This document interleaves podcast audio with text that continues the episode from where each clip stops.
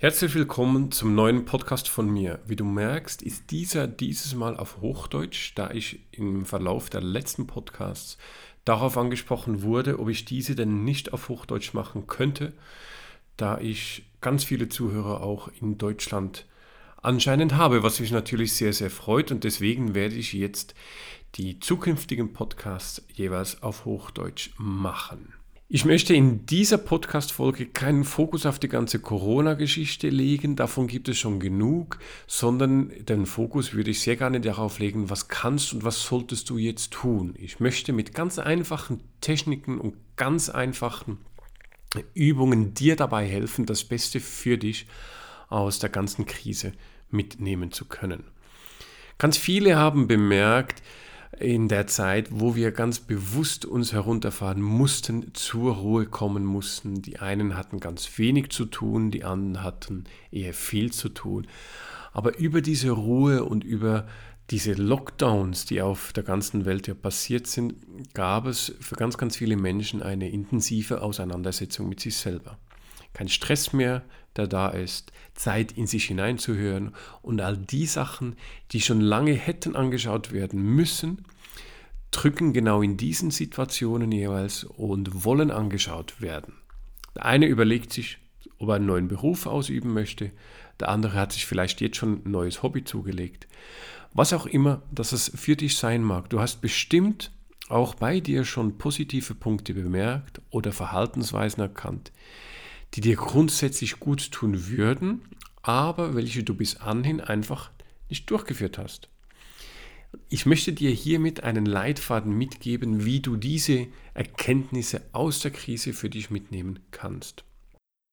Ich habe in einem früheren Podcast schon einmal den Einfluss unserer Gedanken auf das Wohlbefinden und unseren Körper im Allgemeinen erläutert. Ich möchte nochmal ganz kurz das Thema der Epigenetik aufnehmen, ähm, da es eine doch sehr starke Rolle hat in Bezug auf unser Wohlbefinden. Epigenetik ist was? Ist ein Abzweiger der Biologie. Ähm, Bruce H. Lipton ist im Moment ganz vorne mit dabei, der das in die Öffentlichkeit auch trägt. Aber es gab schon Leute, Sharon Moorheim beispielsweise, der war einer der ersten Epigenetiker, der sich damit auseinandergesetzt hat. Ähm, um was geht es? Sie haben Stammzellen genommen, das heißt die Ursprungszelle, eine einzige, haben diese duplizieren lassen, damit sie genetisch identische Zellen haben. Und in dem Moment, als sie genügend Zellen hatten, haben sie diese aufgeteilt auf drei verschiedene Petrischalen. Genetisch komplett identische Zellen und das Einzige, was sie verändert haben, war das Umfeld, das heißt die Nährlösung, die sie um diese Stammzellen herum gelegt haben, haben, war eine andere, die haben sie verändert. Hochspannend dabei war, dass aus den einen Zellen wurde Fettgewebe, aus dem nächsten wurden Knochen und aus dem letzten wurden Muskelgewebe. Das heißt, dass nicht die Stammzelle als solches die Information oder die Grundlage bereitstellt, was aus ihr wird, sondern das Umfeld, das sie umgibt. Man ging dann so weit, dass man eine kranke Zelle genommen hat und dies in ein gesundes Umfeld gegeben hat. Die kranke Zelle ist genesen und auch genau umgekehrt, eine gesunde Zelle hat man genommen und hat sie in ein krankes Umfeld hineingepackt. Und siehe da, die Zelle wurde krank. Wir sind im Grunde genommen nichts anderes als eine riesengroße Petrischale einfach mit Haut überzogen. Das Umfeld unserer Zellen sind unsere Gedanken. Und basierend auf der Epigenetik hat jeder Gedanke, den wir haben, jede Emotion, die wir fühlen, einen Einfluss auf unsere Zellen und damit auch auf unseren Körper. Du bist, was du denkst, ist ja ein ganz großer Leitspruch, den ich auch auf der Webseite drauf habe. Und unser Gehirn ist grundsätzlich eigentlich sehr simpel. Es folgt der Aufmerksamkeit jeder Gedanke oder alles, was ich meinem Gehirn sage, macht es. Sprich, wenn ich meinen Fokus auf ungute Aspekte lege, dann wird dein Gehirn mit der Zeit ganz automatisch darauf trainiert, ungute oder für dich negative Sachen zu suchen. Wenn ich jedoch meinem Gehirn den Auftrag gebe, nach etwas Gutem zu suchen, so macht es das auch. Also das heißt, die Gedanken, all das, was wir im Kopf drin haben, formt unsere Umwelt.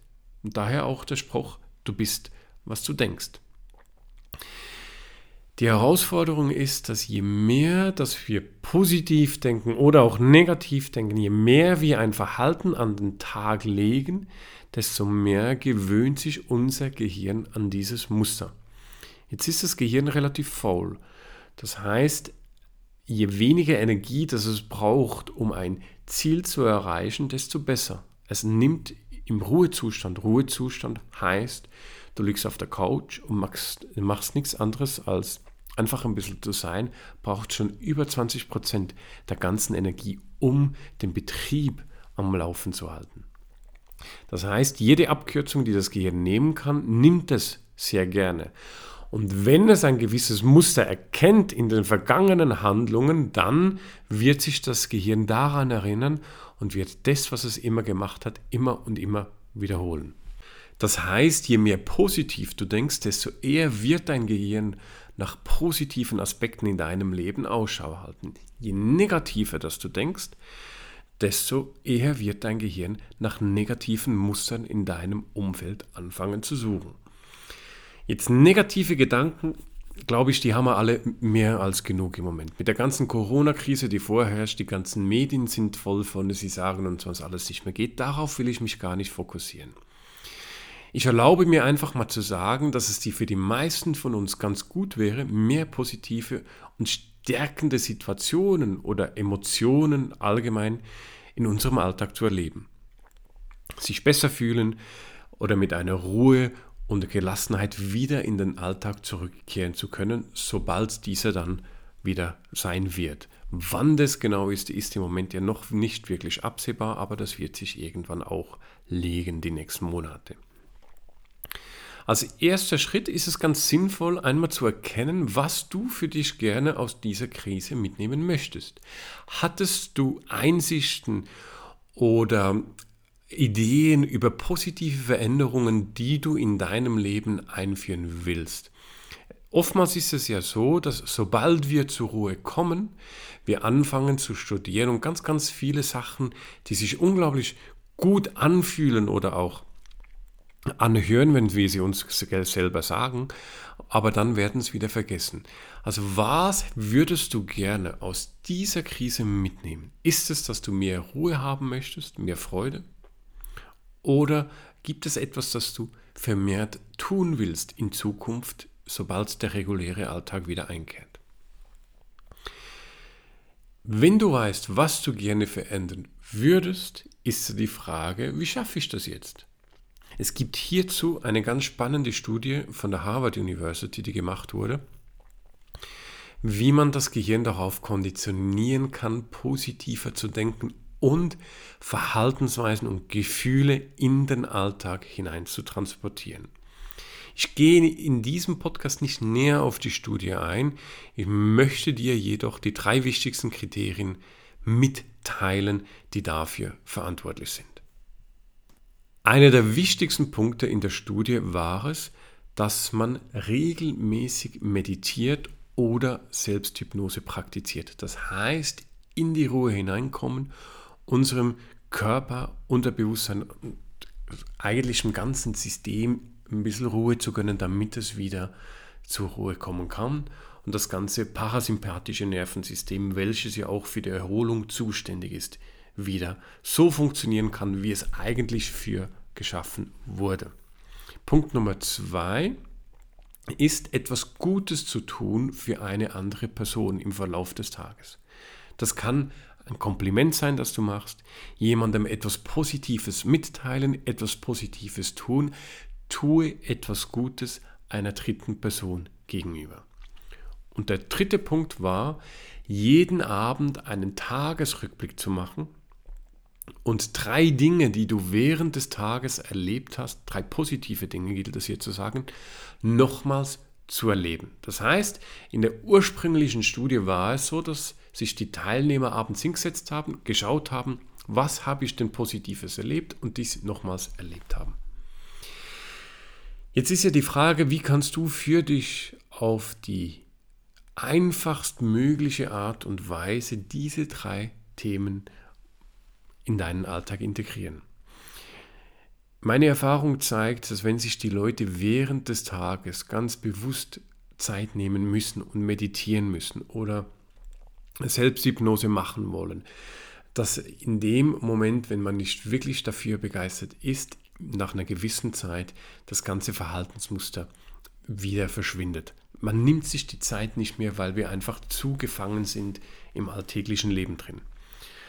Jetzt gibt es aber zwei natürliche Momente in jedem Alltag, wo du bereits in einem meditativen oder hypnotischen Zustand drin bist.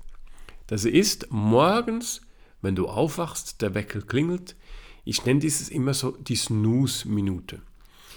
Viele Menschen, nicht alle, aber viele Menschen bleiben, nachdem der Wecker geklingelt hat, erst nochmal liegen, drücken auf den Snooze und bleiben zwei, drei, vier, fünf Minuten noch da in so einem Halbschlaf drin.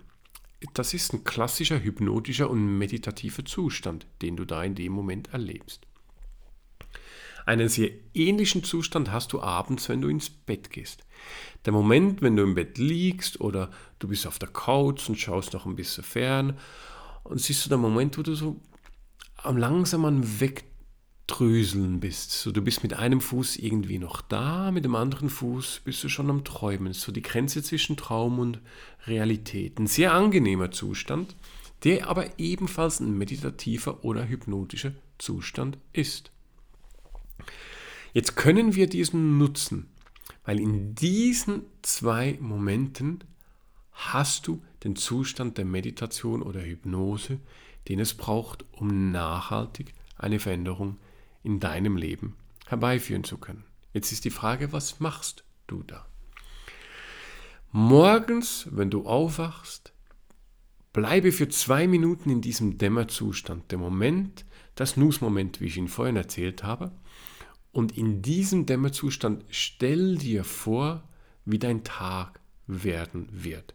Was wirst du alles Tolles erleben? Was wirst du alles machen, das dir gut tut? Versuche dir den Tag so positiv als möglich vorzustellen und stelle dir dabei vor, wie du all das, was du eben erleben möchtest oder neu nach der ganzen Krise, wie wir jetzt gesprochen haben, in deinem Leben drin haben möchtest, wie du dies erlebst.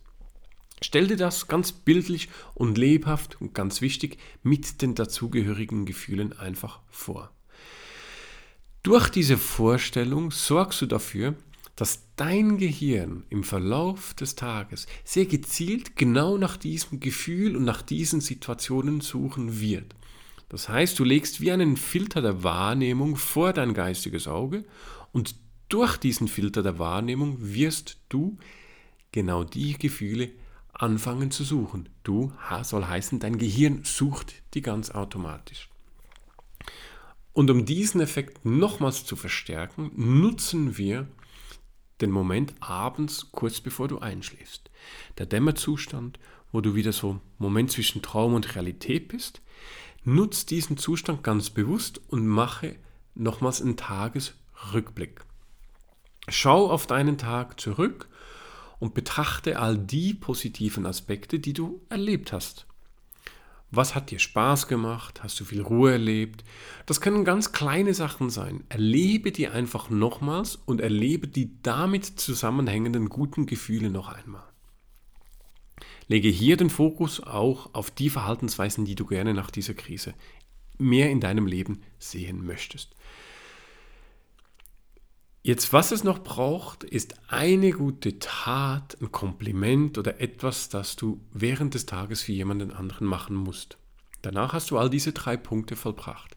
Punkt 1, einen Tagesrückblick machen und Tagesausblick. Morgens schaust du auf den Tag hin, abends zurück, Fokus auf die positiven Aspekte. Der zweite Punkt war ja, dass man meditiert oder Selbsthypnose praktiziert und über diese zwei Aspekte morgens und abends, die du nutzt, hast du diesen Aspekt. Und jetzt ist das dritte nur noch etwas Positives für andere Menschen zu machen, etwas Gutes zu tun. Überleg dir jeden Tag etwas ganz Kleines, das kann ein Kompliment sein, das kann eine E-Mail sein, die du schreibst, oder wenn du mit jemandem telefonierst, etwas Schönes, etwas Gutes zu sagen. Was die Studie herausgefunden hat, ist, dass nach 21 Tagen, wenn du dies 21 Tage lang machst, nachweislich die neuronalen Verbindungen in deinem Gehirn drin sich verändert haben. Die 21 Tage kommen aber damit zustande, dass du einfach abends einmal einen Tagesrückblick machst. Wenn wir jetzt ja den Zustand am Morgen nochmals nutzen, dann wird diese Übung noch viel, viel stärker. Das heißt, ich lege dir ans Herz, für die nächsten drei Wochen morgens zwei Minuten im Bett liegen zu bleiben, dir den Tag so vorzustellen, wie du ihn gerne hättest, mit all diesen positiven Veränderungen, die du nach der Krise implementiert haben willst, während des Tages eine gute Tat zu vollbringen und abends nochmals, auch im völlig natürlichen Dämmerzustand, nochmals auf deinen Tag zurückzublicken. Mach das für 21 Tage und wenn du dich darauf einlässt und die positiven Emotionen dazu jeweils erlebst, dann wirst du wahrnehmen können, wie Wunder geschehen können. Ich bin gespannt, du darfst mir sehr, sehr gerne auch ein Feedback dazu geben, wie es dir ergangen ist oder mit Fragen, so dass wir das nächste Mal die ein oder andere Beispiel im Podcast vielleicht aufnehmen können. Ich wünsche dir einen wundervollen Tag und wünsche dir nur das Beste. Bleib gesund.